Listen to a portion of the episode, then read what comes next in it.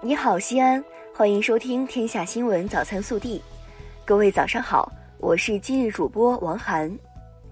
今天是二零一九年七月十号，星期三。首先来看今日要闻。七月九号，记者从市城管局组织召开的全市非法占道出店经营专项整治工作动员会上获悉，即日起至十月底，市城管局将在全市范围内。开展为期四个月的非法占道出店经营专项整治，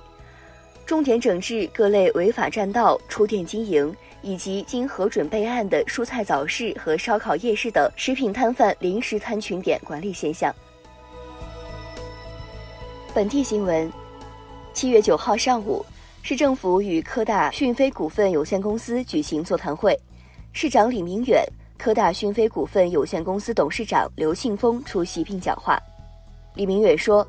希望科大讯飞继续加大在西安的研发投入，在更多领域深入开展务实合作，把西安作为科大讯飞新产品、新技术、新项目的试验田，助力西安人工智能产业快速发展。”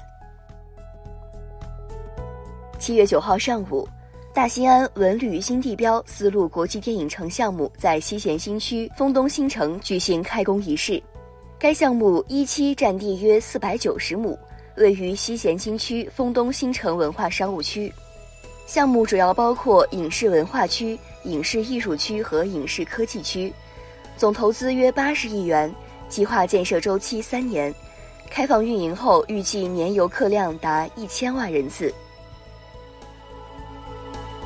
七月九号，记者从西安市生态环境局获悉，今后我市将实施并联审批，即环评不再作为项目审批核准备案的前置要求，而是列入建设项目申领开工许可证、开工建设的前置条件。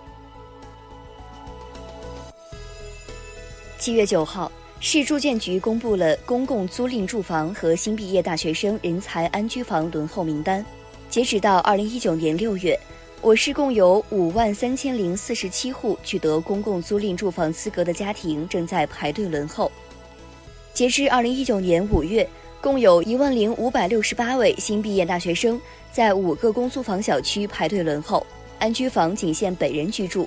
转租转借者五年内不得再申请。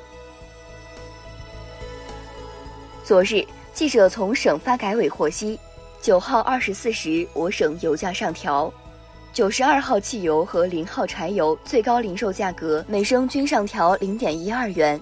加满一箱油需多花六元。当地时间七月六号，由中国西安港始发、满载机械设备、家用电器的中欧班列长安号一路向西，经过十七天长途跋涉，跨越里海，抵达阿塞拜疆首都巴库的苏姆盖特站。形成完整的国际铁路、水路多式联运体系，是中欧班列长安号开辟的又一新线路。七月八号，西安咸阳国际机场单日航班起降首次突破千次大关，达到一千零九架次，标志着西安咸阳国际机场成为全国第七个单日航班起降突破一千架次的机场。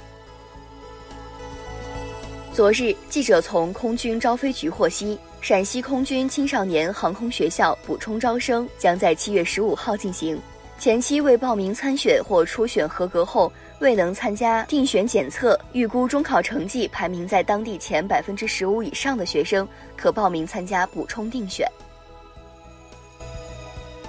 日前，携程主题游平台发布二零一八年西安徒步登山大数据报告，显示。徒步登山正在成为西安年轻人高端人群的重要休闲方式，其中女性更青睐徒步登山，主要集中在四十一至六十岁，其次为二十至三十岁的九零后群体。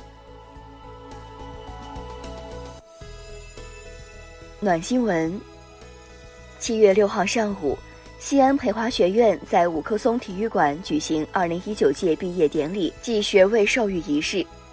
在校友互动环节，八十五岁高龄的毕业生蔡培华女士与长期受其资助的二零一九届毕业生李山、杨雪两位同学互道珍重，依依惜别，令全场感动。记者了解到，自二零一六年起，蔡培华老人每个月从自己的三千元退休工资中拿出一千元资助两名优秀的培华学子，直至今年两位学生毕业。国内新闻，七月九号，针对有媒体报道养老金二零三五年或将耗尽结余，八零后可能成为无养老金可领的第一代的报道，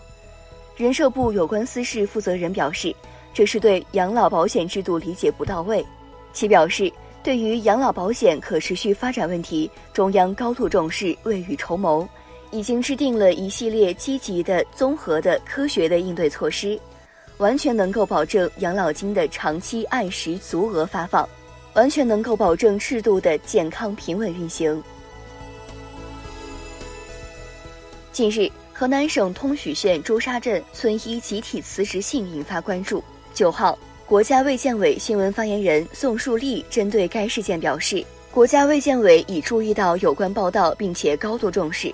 要求河南省卫生健康委立即调查核实有关情况。无论问题出现在哪个环节，都要调查清楚，立即整改。政府部门要切实履行职责。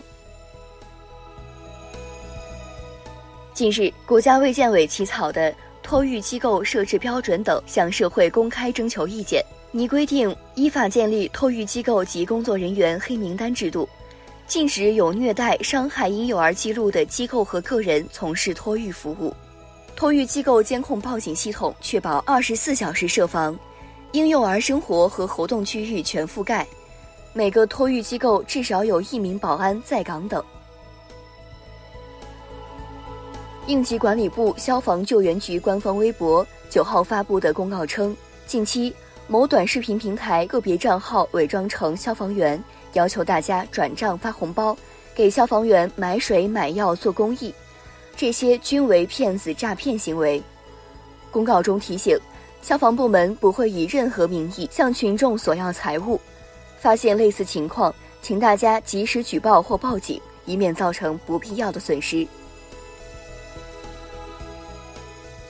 记者从公安部九号举行的新闻发布会获悉，今年上半年，全国铁路公安机关处理霸座占座事件二十二起，八组车门事件十一起。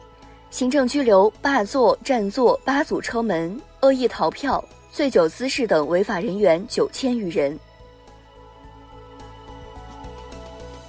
日前，人社部印发《新职业电子竞技员就业景气现状分析报告》，显示百分之八十六的电子竞技员从业者，其薪资是当地平均工资的一到三倍。而随着电子竞技市场的开拓，目前只有不到百分之十五的电子竞技岗位处于人力饱和状态。预测未来五年电竞人才需求量近两百万人。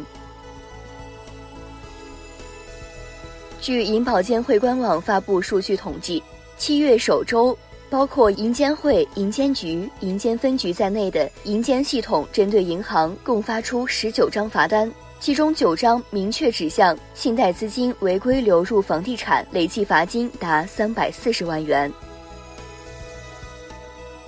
多款蜂蜜饼干等食品抽检不合格，三款在天猫有售。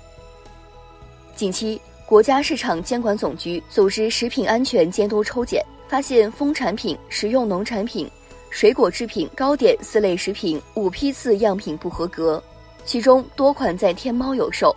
分别为天猫蜜爱蜜旗舰店和天猫天然堂旗舰店销售的荔枝蜜和椴树蜜均落总数不合格，天猫野娇娇旗舰店销售的芝麻饼酸价超标。